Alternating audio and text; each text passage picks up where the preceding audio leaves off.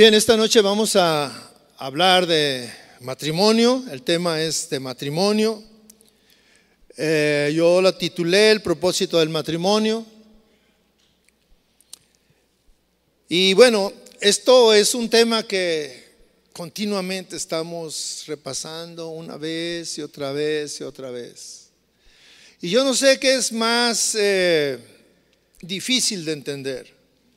Si nosotros insistiendo en la enseñanza o ustedes en no entender la enseñanza. No sé cuál es el que está en el problema, ¿verdad? Pero uno de los eh, temas importantes de la Biblia es el matrimonio.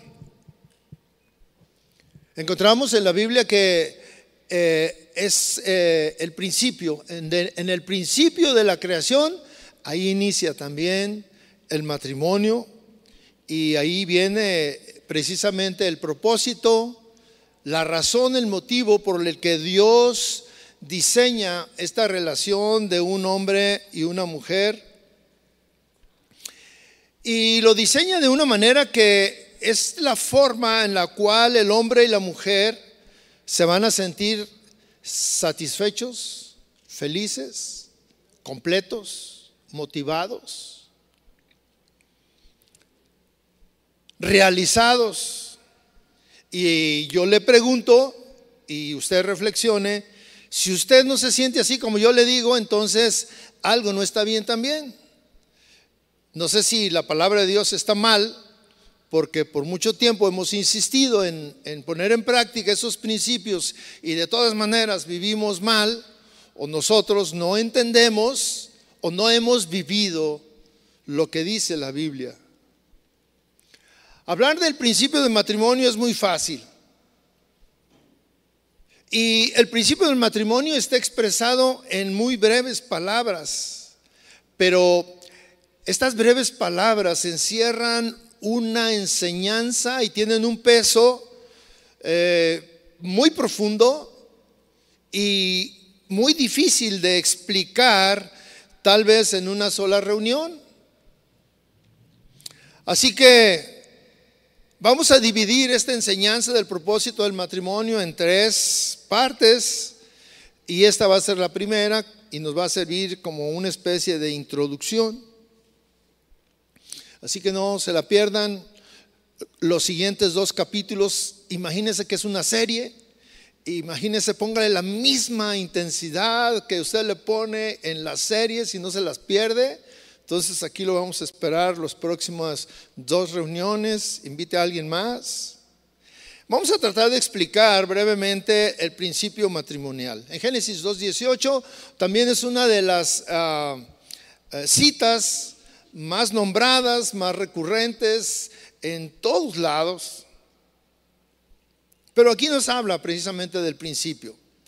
Después de que el Señor estuvo haciendo toda la creación, que creó los peces, la tierra, la luna, el sol, las estrellas, este, animales y todo eso, el versículo 18 dice, el capítulo 2, 18 dice, después, o sea, una vez que hubo eh, hecho toda la creación, por eso dice después, porque no leímos todo lo anterior, dice, después el Señor dijo, y ya había creado al hombre, ¿Sí? Dice, no es bueno que el hombre esté solo. Haré una ayuda idónea para él. Fíjese, en la sabiduría de Dios, eh, creó todo y creó solamente creó al hombre, sin mujer. Yo no sé si en ese tiempo era una bendición estar así, ¿verdad? Yo no sé si Adán disfrutaba estar así, solo.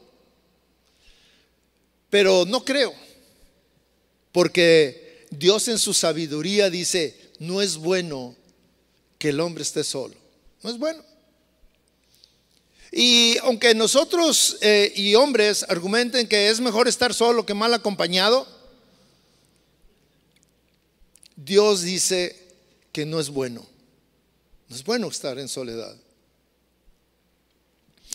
Y la solución le haré una ayuda ideal para él. Otra traducción dice idónea. nosotros entendemos, le haré una ayuda ideal para él. Alguien que sea afín, alguien con, quien podamos compartir muchas cosas. Pero fíjese, en esa sabiduría, algo que es muy importante, Dios pensó que iba a ser a alguien que no fuera igual a nosotros.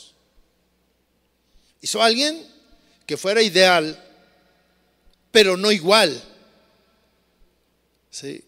Que juntos eh, eh, el hombre y la mujer se pudieran complementar. Lo que no tiene el hombre lo tiene la esposa. Lo que no tiene la esposa lo tiene el hombre. Y juntos ah, hacen una unidad, hacen una pareja que eh, pues se la llevan, vamos a decir bien, eso es el principio. Dios establece entonces, cuando está creando todas las cosas, en el principio de la creación, el matrimonio. Y dice la palabra de Dios ahí también que todo lo que hizo Dios lo hizo perfecto. Todo. Y el matrimonio es una institución perfecta. La manera de, eh, como Él lo ideó, como, como Él lo pensó, como Él lo diseñó, es perfecta.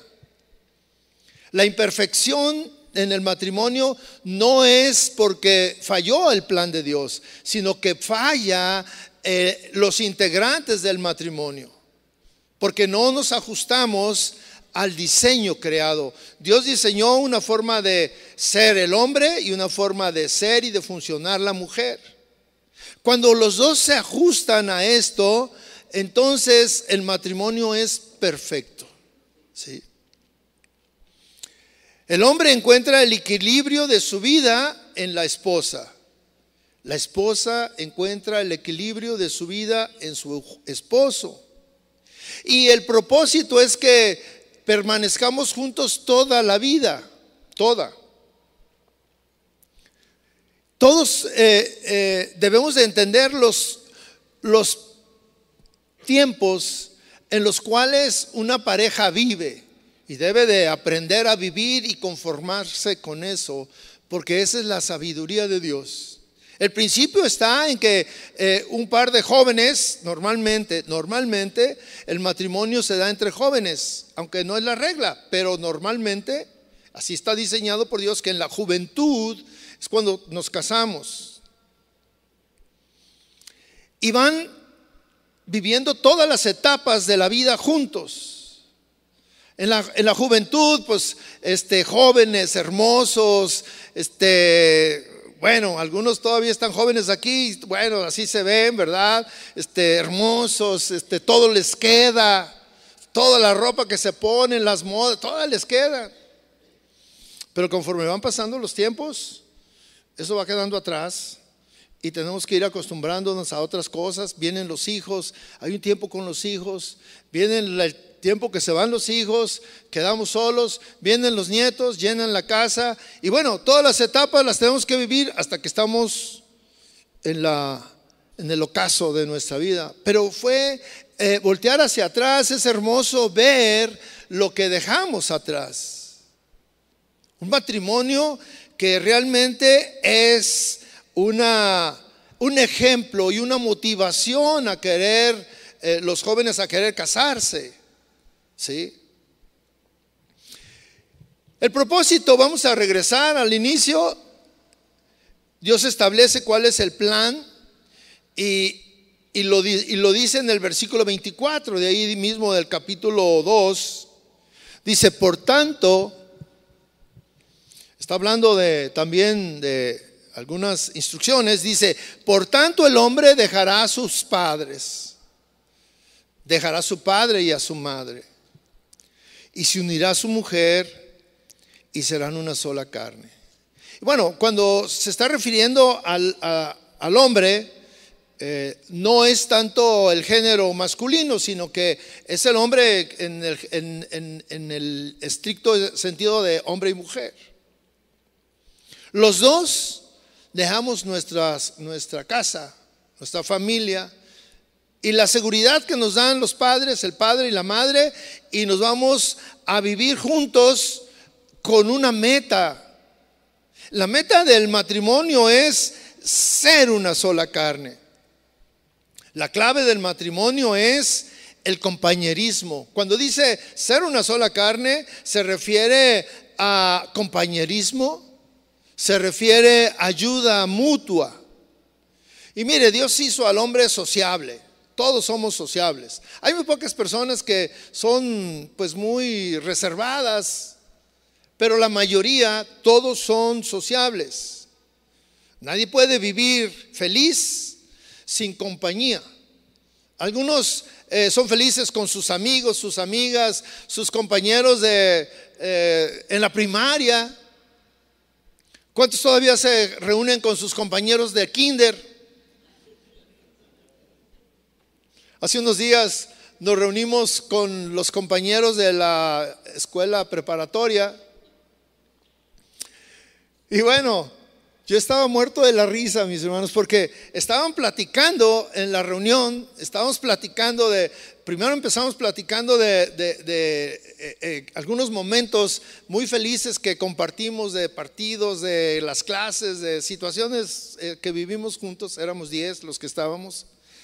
Pero luego al rato empezaron a platicar de que este, eh, las pomadas y que este, los doctores y las enfermedades y todas esas cosas. Y un momento en que les dije, oiga, oiga, espérenme, ya, ya, ahí nos vemos, este, porque de aquí vamos a salir con tarjetas de todos los doctores, de todas las este, enfermedades y todo eso.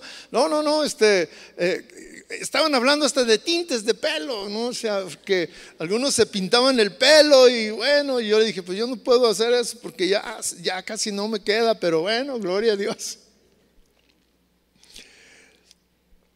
Pero más allá de eso, mis hermanos, la relación más íntima y la que no pasa la relación con una esposa, con un esposo.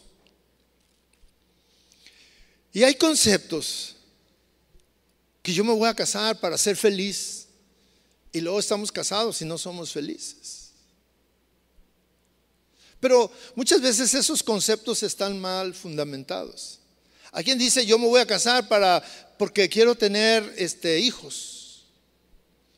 Pero el propósito del matrimonio tampoco son los hijos. Porque un hijo no alcanza a llenar la expectativa de un hombre como hombre y de una mujer como mujer. Hay cosas más profundas y más allá que no puedes hacer con tu hijo o con tu hija. Y que solamente lo puedes realizar, llevar a cabo con tu pareja. Y que eso va a permanecer y los hijos se van. Y a veces pensamos que los hijos son ingratos porque se van y nos dejan solos y desamparados. Y se fue el motivo de nuestra vida. Pero el propósito del matrimonio no es ese. Alguien se casa con un propósito equivocado de salir de casa, porque no aguanta la situación, los golpes, los maltratos. Alguien se casa porque eh, eh, no quiere quedarse solo o sola y se casa con, con quien sea. Pero el, el fundamento del matrimonio, cuando no sabemos exactamente que es para ser una sola carne con tu pareja, tienes conflictos. Y yo quiero reconocer que cuando yo me casé, yo no sabía eso.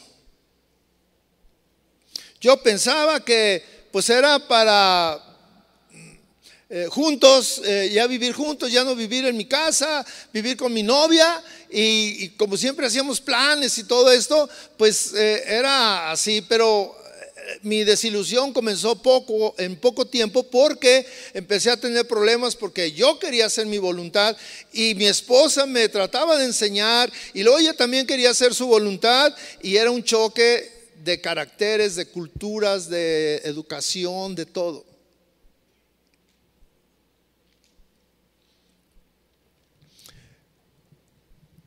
Si una persona se casa, deberá de, recordar y tener en mente que uno de los propósitos es establecer precisamente nexos de compañerismo, de apoyo, de ayuda, de unidad. ¿Sí? El hombre no debe de pensar que su esposa eh, es su sirvienta, es su secretaria o es su diversión sexual. La mujer tampoco debe de pensar que su esposo es simplemente el padre de sus hijos y es el proveedor. No, estamos equivocados con esos conceptos. Hay quien piensa también de que, no, pues vamos a ser buenos amigos. No, no solamente somos buenos amigos, los esposos somos más que buenos amigos. Pero muchos cuando no entienden esto eh, eh, llevan su matrimonio a rutinas, rutinas aburridas y olvidan ser compañeros. El hombre se centra en su trabajo, trabajar y trabajar y trabajar todo el día. La mujer se centra en sus hijos, ahí está su refugio. Cuidarlos, que no les falte nada y todo, pero el día que se van los hijos, no saben qué hacer. El día que eh, despiden del, trabajo a ese hombre o que ya no tiene las fuerzas para estar al pendiente de ese trabajo, también se acaba la vida. ¿Y qué queda? Solamente son dos extraños viviendo en una casa juntos.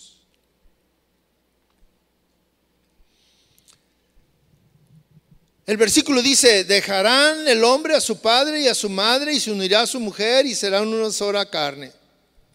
Este versículo expresa la profundidad de la relación entre un hombre y una mujer que deciden casarse, llegar a ser uno.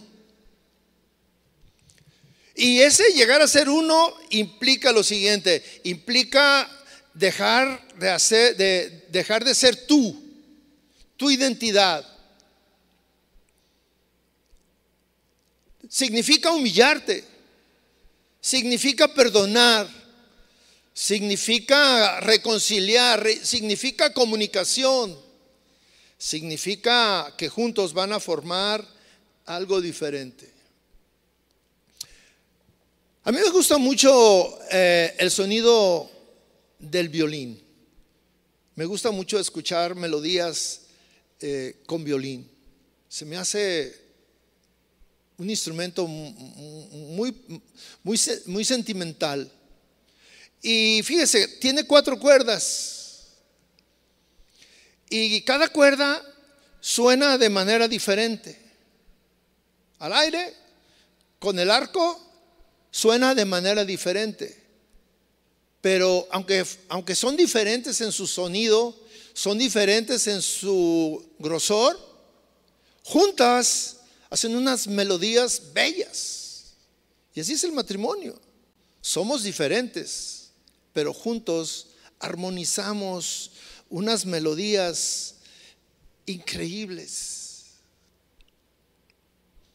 El, versículo también sugiere en el aspecto del compañerismo la vida sexual. la vida sexual es algo hermoso, es algo agradable. Es algo reservado para los esposos en la intimidad. Pero el propósito del sexo no es solamente tener hijos. El propósito del sexo en el matrimonio dice, gózate con la mujer de tu juventud. Y es desde tu juventud hasta el ocaso, hasta el día en que se acaban las fuerzas. Y si tú estás pensando que no se te van a acabar, se te van a acabar, hermano. Así que, échale ganas. Hay que gozarnos, eso dice la Biblia. ¿sí? este deleite está reservado para los casados. Fuera del matrimonio, el sexo es una ofensa al Señor. La Biblia habla de la fornicación, habla del adulterio y dice que son desagradables a los ojos de Dios. Esta, actividad fuera del matrimonio conduce a problemas y conflictos. Ahora, el, matrimonio muchas veces eh, no es esa fuente de felicidad que todos pensamos, pero sí es una fuente de ayuda mutua. Y la ayuda mutua tarde que temprano se traduce en felicidad, en estar a gusto, en sentirte bien. La ayuda mutua es el trabajo, es el mantenimiento de la casa. La, ayuda mutua es juntos vamos a hacer las cosas de casa. Algunas veces mi esposa, eh, que llevamos prisa, los domingos, me dice, eh, yo llego, ya nos andamos arreglando para venir a la iglesia y, bueno, ya sabe que las mujeres son, bueno, duran más tiempo en arreglarse. Y luego le digo, ya estás, y me dice, ¿qué te parece si me ayudas a tender la cama y rápido nos vamos? Ayuda mutua. Eso es, juntos.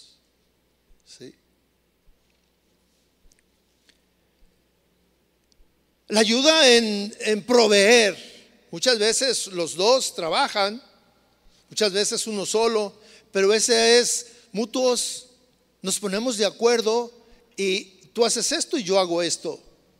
¿Sí? Ayuda en el crecimiento espiritual también es. Ayuda en el crecimiento emocional, intelectual. Los hombres y las mujeres somos diferentes en nuestra manera de sentirnos motivados.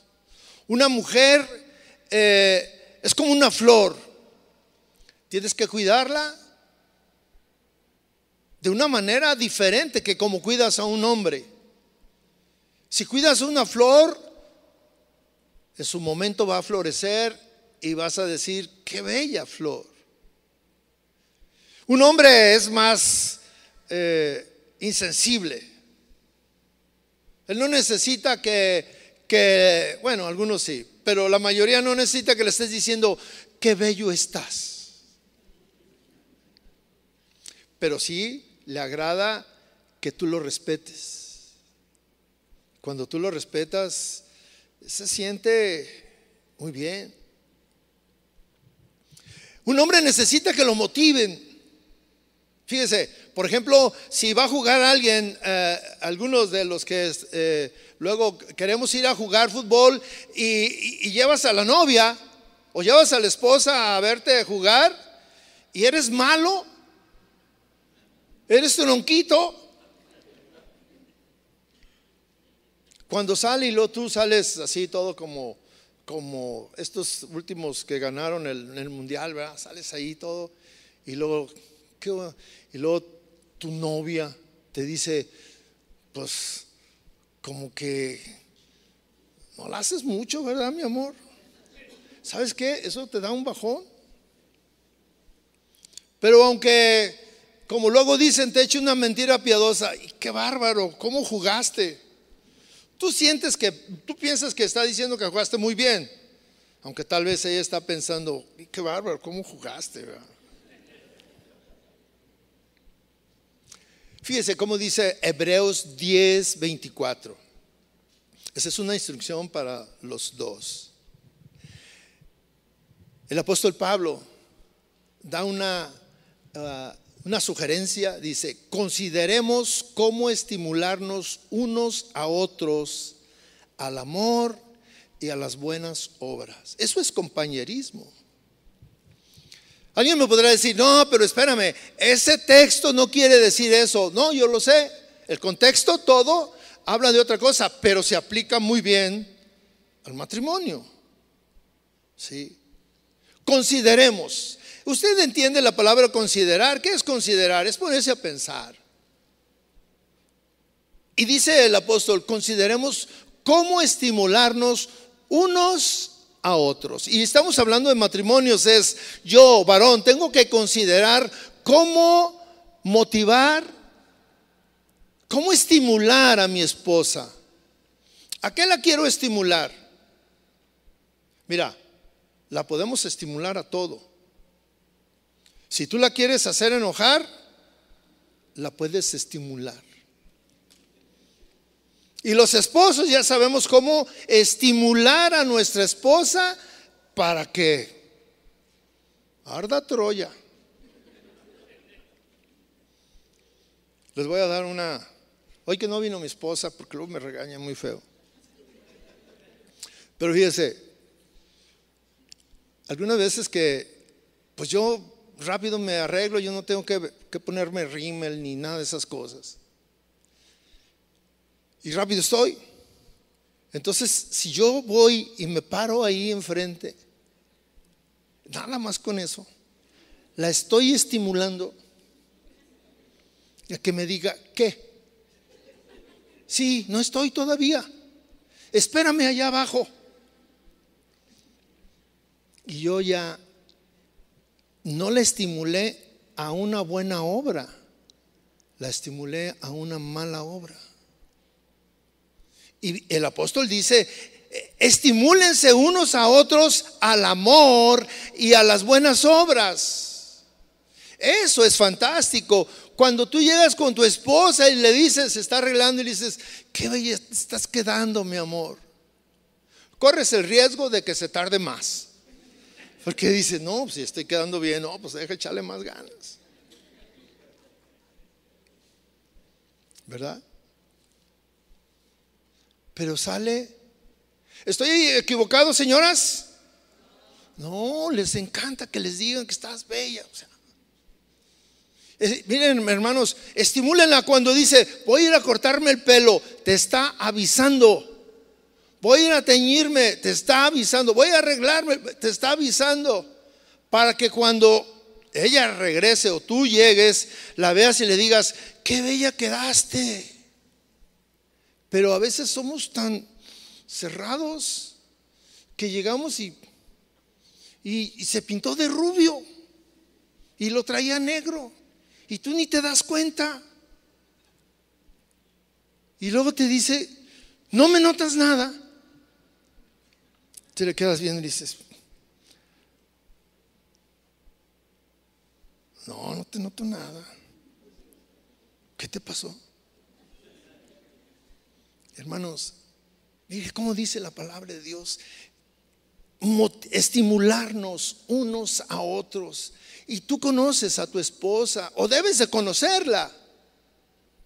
A estimularla a qué? Al amor. Estimularla a que te ame, a que manifieste, a que exprese el amor hacia ti, tú a él y ella a ti, a las buenas obras. A veces yo llego a, mi casa por la noche y sabe mi esposa cómo cómo, ay, que yo le agradezco tanto que le digo, ah, qué rico, este, hiciste de comer. Y ella sabe lo que a mí me encanta. Y luego a veces le digo, ¿sabes qué? No voy a poder ir a comer. Y me dice, uh, te hice esto. Y no, no me digas, pues, ¿para qué me dices? Pues para que veas lo que te perdiste. ¿Cuántas veces nos perdemos de muchas cosas, mis hermanos? Porque no nos estimulamos. No tenemos eso en nuestra mente. El matrimonio es como un jardín, hay que cultivarlo, cuidarlo para tener buenos resultados. Y en, el, y en los jardines, mis hermanos, créame que hay que echarle ganas. Yo tengo un jardín y muchas veces, ahora ya no, pero eh, en otras ocasiones a mí me gustaba cortar el, pasto y bueno, éramos tan pobres que lo cortábamos con unas tijeras no teníamos esos, esas máquinas que nomás te paras y... No. Y, y a, medio, a mediodía en el solazo, la espalda me dolía mucho. Pero las flores que daba y, este, todo lo que había ahí me gustaba y luego me sentaba ahí y mi esposa y yo nos sentábamos ahí con, un, con una limonada, con un refresco y disfrutábamos el lugar. Así se disfruta el matrimonio, mis hermanos, cuando tú aplicas cosas bíblicas en tu matrimonio. La instrucción del apóstol Pablo tiene esa finalidad, que tú consideres cómo motivar a tu pareja, pero es una, es una cuestión de los dos, dice, unos a otros. El hombre a la, mujer y la mujer al hombre. El estímulo hace que una persona desee vivir desee realizar algo y desee hacerlo cada vez mejor, hacerlo mucho mejor y hacerlo cada vez con más frecuencia.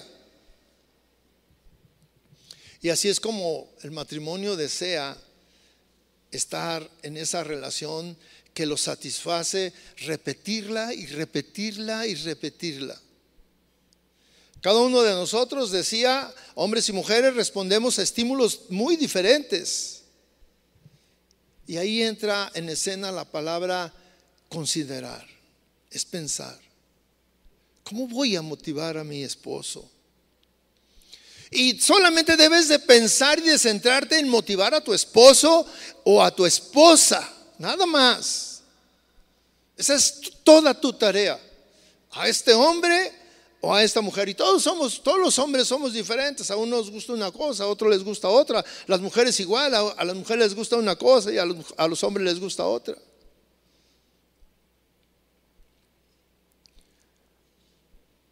A mi hija no le gustaban, cuando estaba jovencita, no le gustaban mucho los chocolates y a mí me encantaban. Y el novio siempre le llevaba chocolates. Y un día dijo, le tengo que decir que no me gustan los chocolates. Le dije, ey, ey, ey, ey. Cuidadito, ¿qué le dices? ¿Por qué? Son para mí. ¿A ti no te gustan? Son para mí. Pero él lo hacía para agradarla a ella. ¿Sí? Esta generación, mis hermanos, la generación en que estamos viviendo,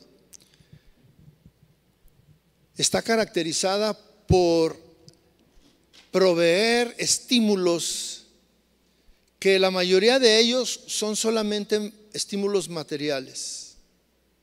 Los estímulos materiales se pueden conseguir hasta cierta manera fácil dependiendo de la condición económica de cada uno o, dependiendo la, ah, la manera de eh, la imaginación, pero son cuestiones materiales. Muchos consideran que la única manera de estimular a su pareja es con regalos, con viajes, con ropa, con joyas. Y piensan que con eso van a mantener el amor vivo. Pero muchas veces todos esos estímulos son superficiales. Y, la esencia del matrimonio no se lleva a cabo. Existen estímulos espirituales que son más profundos y son fundamentales en el matrimonio. Cuando tú pones en práctica estos principios, en verdad vas a poder estimular a tu pareja. En verdad van a poder pensar en realizar eh, el matrimonio como lo idealizaron cuando jóvenes.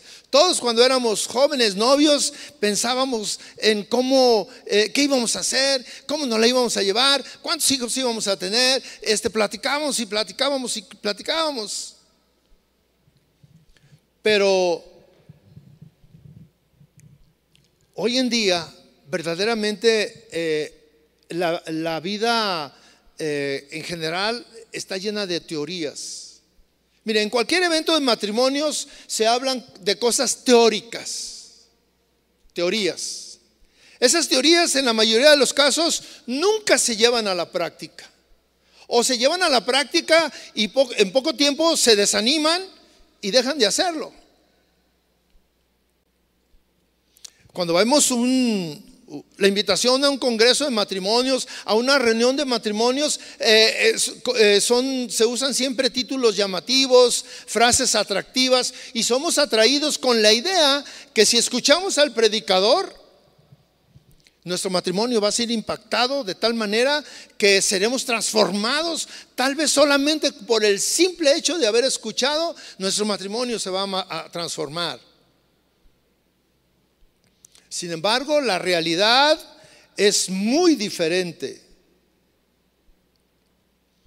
Y no es así. En muchos casos es doloroso porque escuchamos eso y no cambia nada. Y eso nos trae más frustración. Aquí cabría una reflexión, mis hermanos. ¿Por qué no nos atrevemos a probar si lo que escuchamos en cada reunión matrimonial da los resultados que nos dicen que vamos a tener. ¿Por qué no nos, aprende, nos atrevemos a probar eso que yo les acabo de decir? De que consideremos el, el motivarnos uno a otro al amor y a las buenas obras. ¿Por qué no lo ponemos en práctica? ¿Por qué no lo probamos si lo que yo estoy hablando da los resultados que decía el apóstol Pablo que iba a dar? Amor, armonía. Fíjese lo que decía un famoso pensador del siglo pasado. Él decía, fíjese bien, que el ideal del matrimonio cristiano no ha sido probado y encontrado deficiente. ¿Sí? Todos los que lo han probado han encontrado que sí funciona como dice el ideal del matrimonio cristiano. Pero Dice, cuando no se prueba o muchas veces eh, se ha encontrado difícil de poner en práctica esos principios. ¿Por qué? Porque es difícil, porque estamos acostumbrados a ser nuestra voluntad, nuestro pensamiento, nuestra cultura, eh, a poner en práctica lo que vivimos, lo que se usa, lo que hemos visto. Pero los principios bíblicos, cuando se ponen en práctica, funcionan. Funcionan, mis hermanos.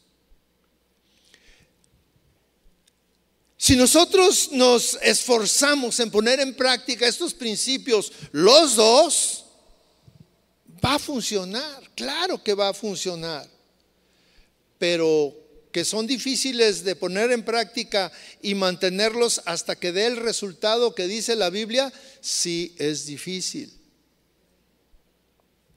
edificar un matrimonio conforme al propósito de, Dios, un matrimonio que en el fondo va a satisfacer nuestros sueños, nuestros anhelos, nuestras metas.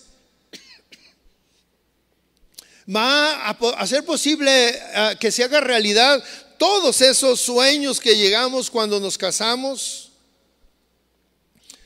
Todo es posible cuando ponemos en práctica el principio bíblico.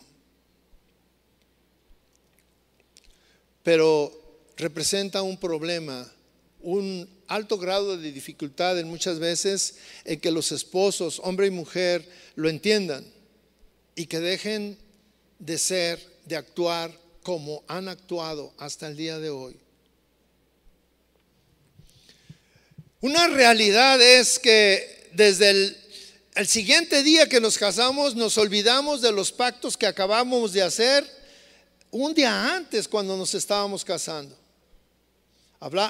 ahí se hablaba de pactos de fidelidad, de pactos de compañerismo, de pactos de, provisión, de, pactos de, estar en las buenas y en las malas. Y un día después se olvida todo. Se olvida todo. Y a partir de ese día empezamos a vivir, a llevar nuestra vida matrimonial siguiendo nuestro propio entendimiento, pensando que nosotros somos más sabios que Dios, pensando que nosotros, un par de jóvenes inexpertos en las cuestiones matrimoniales, con lo que piensa que está haciendo, va a hacer las cosas correctas y nos equivocamos. Los resultados los tenemos a la vista cada vez hay más divorcios. Cada vez hay más separación. Lo, peor, mis hermanos, y esto debe de, de hacernos recapacitar, hay mucho más divorcios de parejas que viven juntos, que no se han divorciado legalmente, pero que en la práctica realmente están divorciados. Matrimonios que uno, cada quien tiene su propia habitación, pero viven juntos.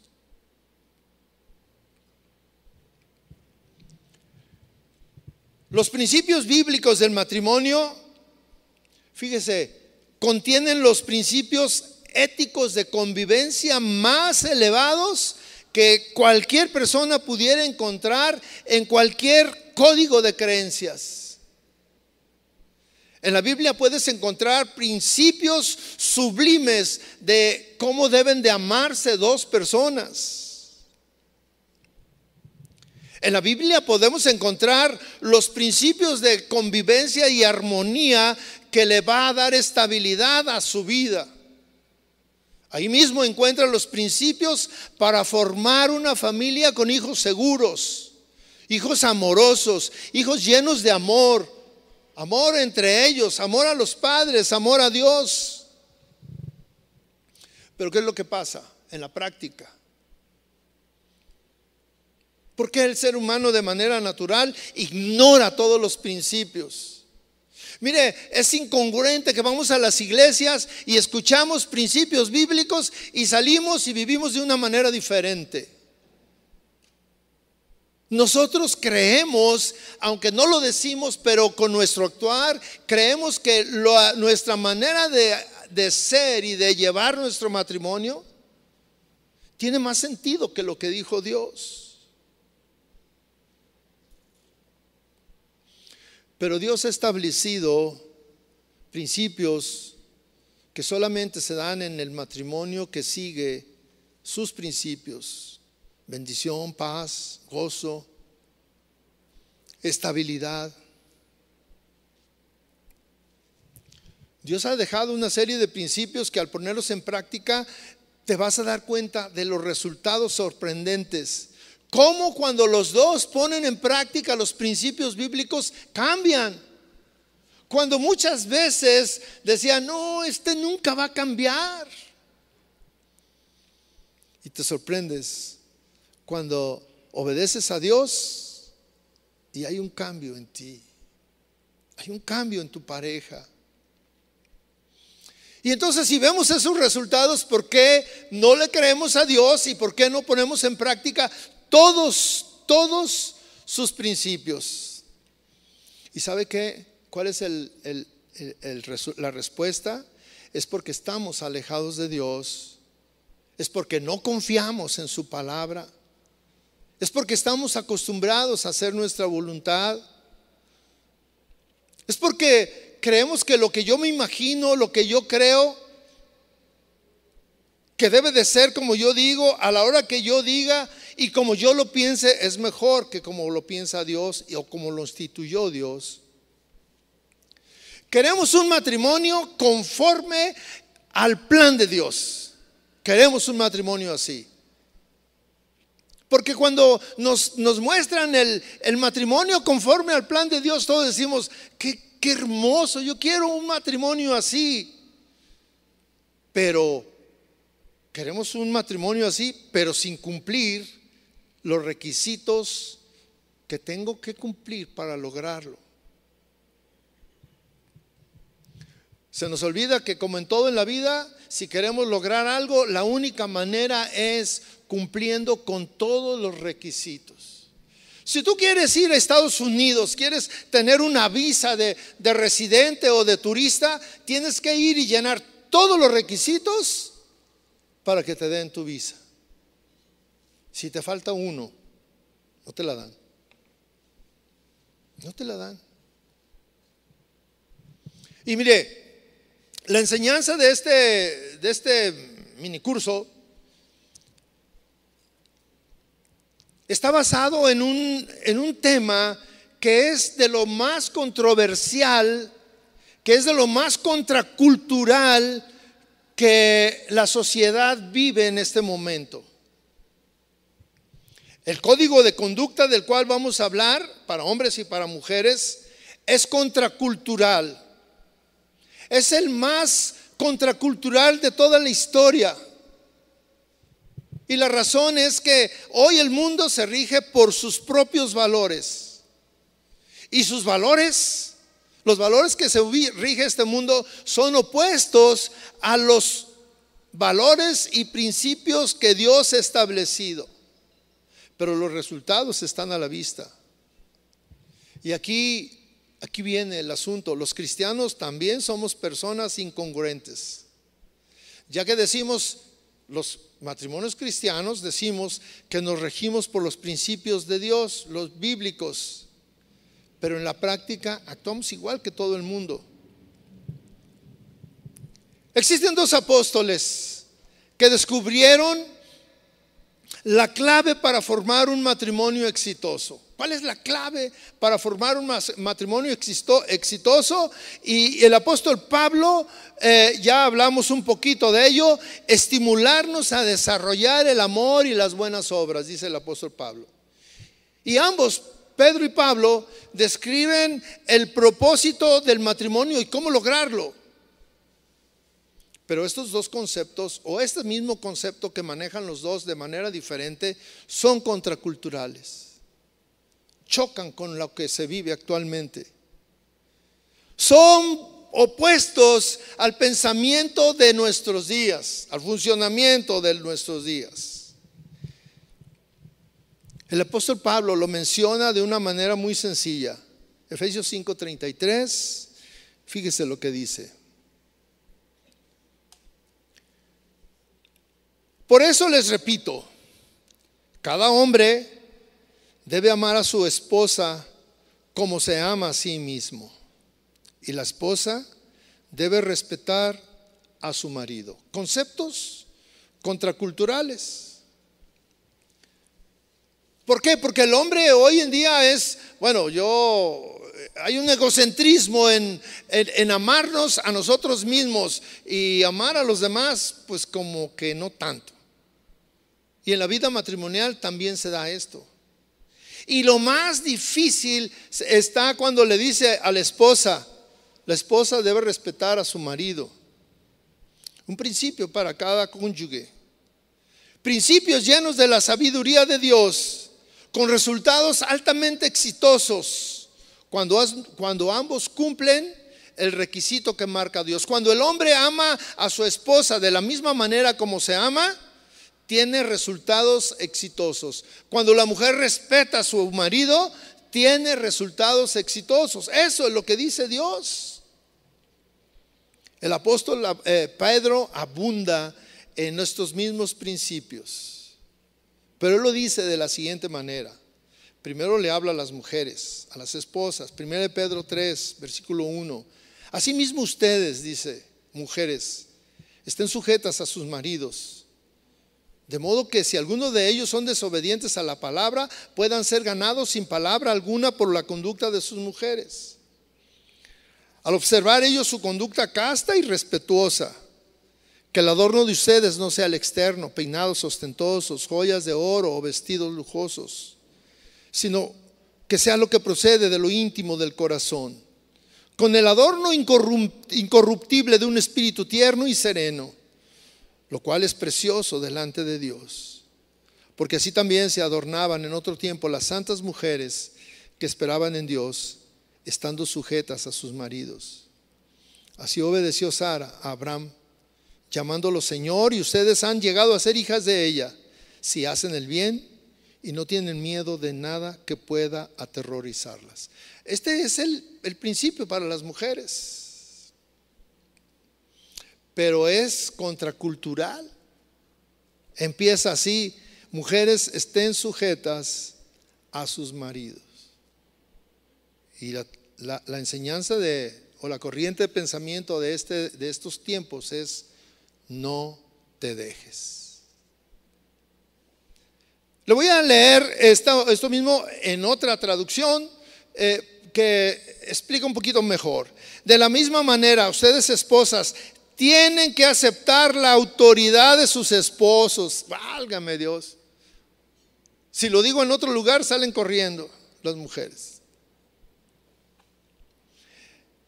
Entonces, aun cuando alguno de ellos se niegue a obedecer la buena noticia, la vida recta de ustedes les hablarán sin palabras. Ellos serán ganados al observar la vida pura y la conducta respetuosa de ustedes. Y fíjese el versículo 3, no se interesen tanto por la belleza externa. Eso es contracultural, ¿verdad? Eso es contracultural. Los peinados extravagantes, las joyas costosas o la ropa elegante. En cambio, vístanse con la belleza interior, la que no se desvanece, la belleza de un espíritu tierno y sereno, que es tan precioso a los ojos de Dios. Así como lucían hermosas las mujeres santas de la antigüedad, ellas confiaban en Dios y aceptaban la autoridad de sus maridos Por ejemplo, Sara obedecía a su esposo Abraham y lo llamaba Señor.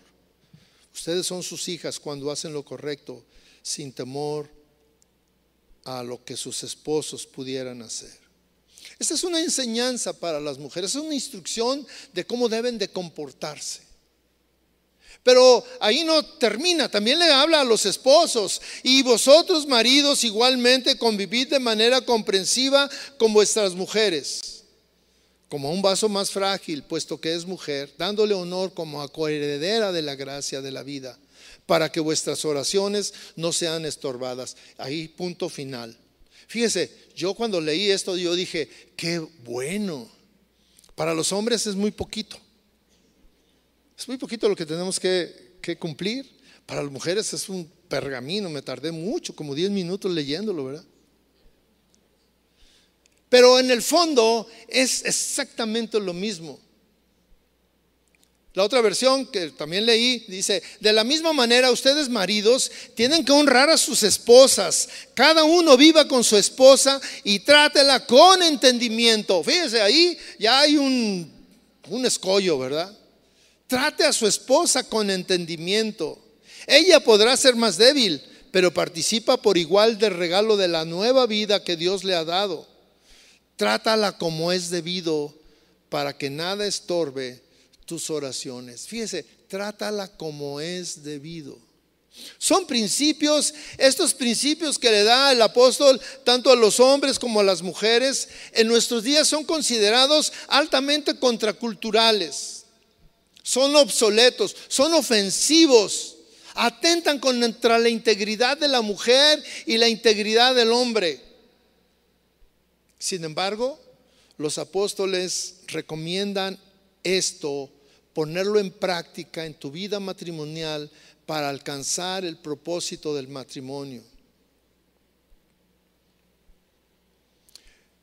Le quieren eh, poner un poquito el contexto de por qué enseña esto el apóstol Pedro.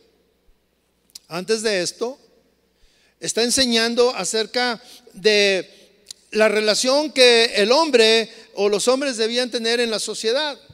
El apóstol llama a los cristianos de esa época a someterse a las instituciones humanas, a obedecer al rey, a obedecer a los gobernadores, ya que todo esto son puestos por Dios. Y el hacer eso el honrar al rey a los gobernadores y a todos los hombres que estaban en autoridad eh, es una honra a Dios. Esto trae un honor a Dios. El someterse a todo esto es, eh, es justo. Y, aquí dice, eh, si tú lo haces, no es que lo hagas pensando si es bueno o si es malo, si es justo o es injusto, si es fácil o difícil. Lo único que decía Clara es que lo vas a hacer en obediencia a Dios. Y cuando tú obedeces a Dios, tienes bendiciones, tienes resultados importantes. La primera parte está dedicada a las esposas y se refiere a la manera que una esposa luce el Evangelio. La, manera en que una esposa vive el Evangelio. La manera que una esposa puede ser señalada como cristiana. Hoy todo el mundo habla del Evangelio, todos lo conocen. Sin embargo, es un conocimiento teológico. Para muchos solamente es un conocimiento, saber versículos, saber principios, saber este, teorías de teología, pero el Evangelio no es para conocerse de esa manera, es conocerlo de esa manera, pero vivirlo, vivirlo.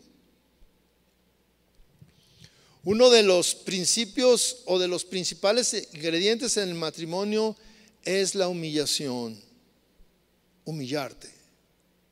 Y mire, el mejor ejemplo de humillación lo, nos lo puso Cristo, nuestro Señor.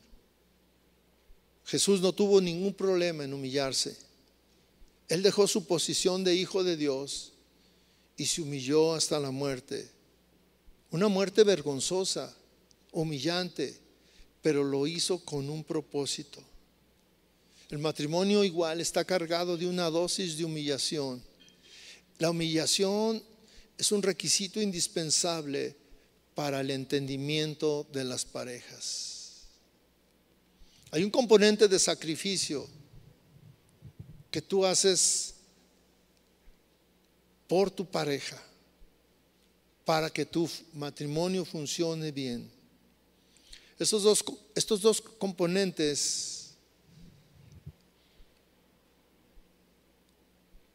forman parte del ejemplo que Cristo puso a nosotros. Y nosotros debemos de seguir el ejemplo. En el matrimonio también existe una sobredosis de gracia, una sobredosis de perdón, una sobredosis de perdonar los errores de tu pareja, porque tú no eres perfecto y también recibirás perdón. Entendiendo esto, yo quiero hacer una pregunta que es muy importante.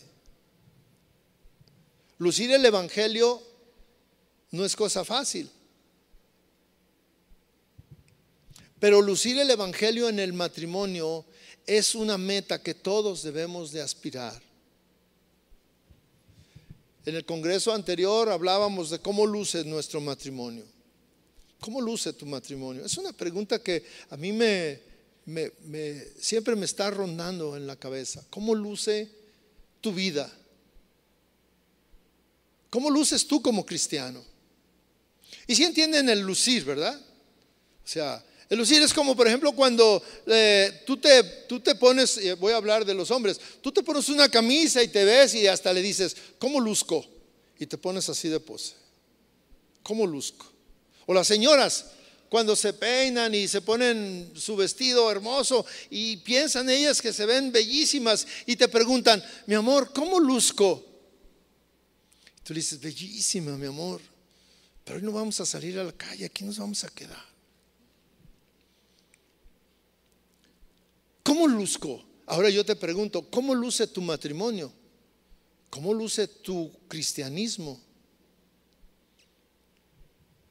Cuando nosotros salimos de casa como esposos, eh, es muy diferente cómo lucimos fuera de casa que cómo lucimos en casa.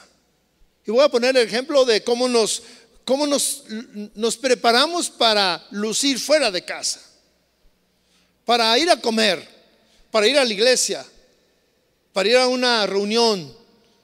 ¿Cómo nos preparamos para lucir, que todos los demás nos vean? Y luego hay los, eh, los comentarios de que dicen, a esa pareja este, luce muy bonita, se ve muy bonita, hacen muy buena pareja. Así te ven los demás, así luces. Pero yo te pregunto en esta noche, ¿Cómo luce el Evangelio en tu matrimonio? Fuera de casa podemos lucir de una manera. Hay quien piensa que somos el matrimonio perfecto, pero en casa lucimos de una manera diferente. Es como cuando, cuando llegas, este, por ejemplo, los domingos yo, que vengo de traje y corbata y toda la cosa, me pongo mis garritas mejores para venir, pero llego a mi casa y me quito todo y aviento por aquí una cosa y otra cosa por allá y me pongo las chanclas, el ese este guango, este desgastado, la camisa holgada que me siento cómodo. Y tú vas y me ves y dices, no luce como en la iglesia. no luce como en la fiesta.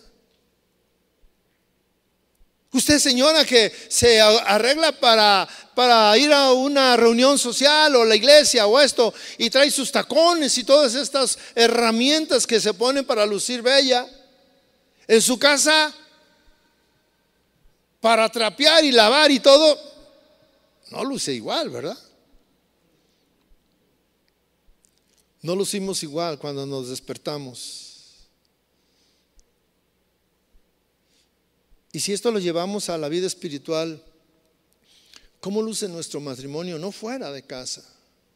Por ejemplo, aquí yo los veo y todos lucen una pareja bonita. Todos. Pero en casa, ¿cómo luce tu matrimonio? ¿Cómo es tu vida matrimonial? ¿Te satisface? ¿Eres feliz? ¿Te llenan tus ideales? En verdad, hay esa motivación para agradarse mutuamente. Para que tus actos eh, los lleven al amor y a las buenas obras. Esos son principios bíblicos. Y se oyen muy bonitos.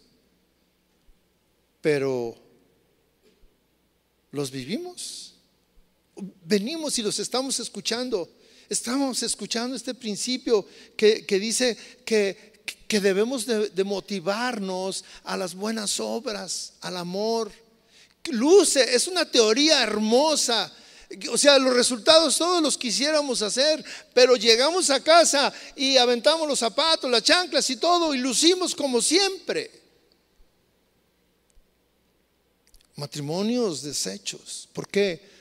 Porque nosotros pensamos que nuestra manera de pensar, nuestros conceptos, nuestras teorías son mejores que los principios bíblicos y no damos oportunidad a ponerlos en práctica.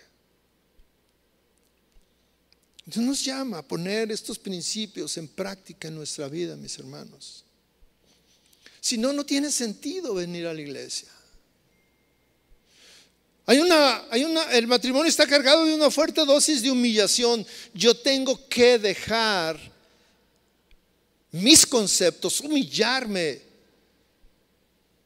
para, para poder lograr lo que yo anhelé cuando me casé.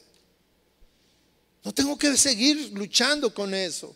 No tengo que quedar bien con los demás. Tengo que quedar bien con mi esposo, con mi esposa. A Él es al que debo de agradar. Tengo de pensar cómo agradarlo para, para motivarlo a las buenas obras, al amor. Una sobredosis de perdón, perdonar sus errores, sus faltas, lo que, lo que sea, porque al final de cuentas viven juntos. ¿Y cómo vives ahí junto con él, con ella, sin perdonar el pasado y sigues viviendo ahí?